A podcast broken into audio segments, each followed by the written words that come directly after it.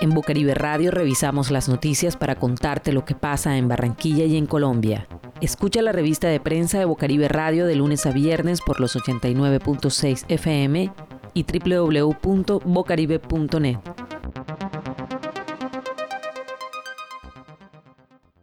Con miras a la reapertura del país, desde hoy martes primero de septiembre, el Ministerio de Comercio, Industria y Turismo entregó un nuevo balance de las empresas con protocolos de bioseguridad autorizados para reiniciar sus operaciones. En este sentido, el informe con corte al sábado pasado 29 de agosto, 261 mil compañías tienen visto bueno para comenzar de nuevo sus actividades, de las cuales el 46% pertenece al sector comercio, el 34% a servicios y el 18% a manufactura de manera segmentada, en el Atlántico se encuentran 15.000 empresas autorizadas. Según el ministro José Manuel Restrepo, el proceso de validación de protocolos y autorización ha sido gradual y efectivo. En el sector de manufactura se han autorizado 49.000 empresas que representan el 31% de las que potencialmente podrían regresar a operaciones en los 305 municipios y ciudades de la muestra que se ha reportado a Mincomercio. La mayor cantidad de empresas de manufactura autorizadas está en Bogotá. Esta noticia fue tomada del periódico El Heraldo el 1 de septiembre del 2020. Aunque a partir de hoy martes el Atlántico, al igual que el resto del país, entra en la nueva fase del aislamiento individual por el COVID-19 y considerando que Soledad y Sabana Larga reúnen el 57% de los contagios en todo el departamento, las alcaldías locales anunciaron que el pico y cédula seguirá rigiendo en estos municipios con números pares e impares. En el caso de Soledad, aplicará solo para diligencias esenciales como adquisición de alimentos, bebidas o aseo o servicios bancarios hasta el 15 de septiembre. En el caso de Sabana Larga, el pico y cédula con números pares e impares aplicará tanto para diligencias esenciales como las no esenciales hasta el primero de octubre. Adicionalmente, se mantendrá el toque de queda durante los días de semana desde las 10 de la noche hasta las 4 de la mañana del día siguiente, así como los fines de semana.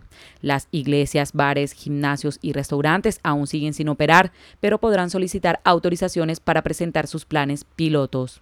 Esta noticia fue tomada del portal de noticias Blue Radio el 1 de septiembre del 2020.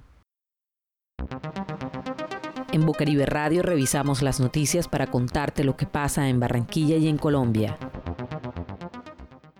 El 18 de septiembre sería la fecha tentativa para la reapertura de playas del Departamento del Atlántico, luego de que el Gobierno Nacional diera por terminada la fase de aislamiento obligatorio en el país. El secretario de Desarrollo Económico del Atlántico, Miguel Vergara, explicó que será necesario que las alcaldías de los municipios que hacen parte de la zona costera del departamento se preparen y verifiquen el cumplimiento de los protocolos de bioseguridad establecidos por el Ministerio de Salud.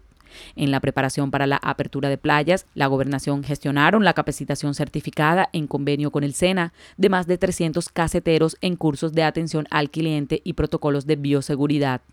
Además, fueron adoptados los protocolos bases de la DINMAR para facilitar la comprensión de las medidas por parte de las distintas alcaldías, secretarías de turismo y operadores de gastronomía turística del departamento. Esta noticia fue tomada del periódico El Tiempo el 1 de septiembre del 2020.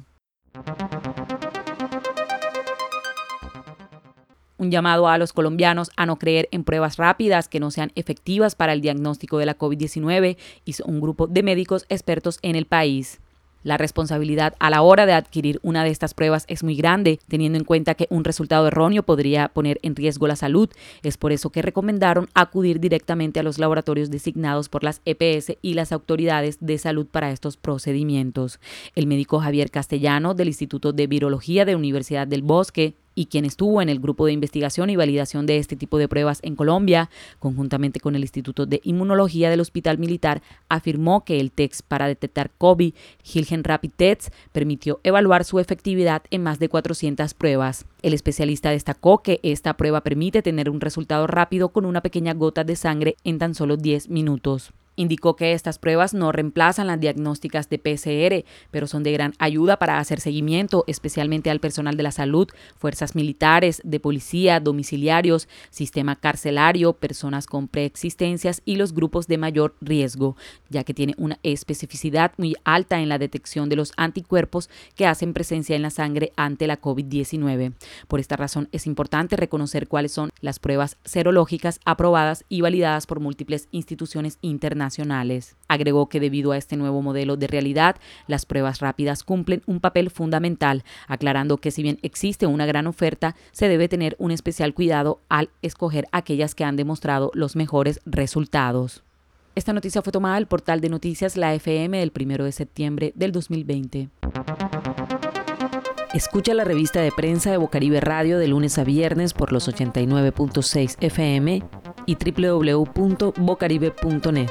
También puedes encontrar este contenido en SoundCloud.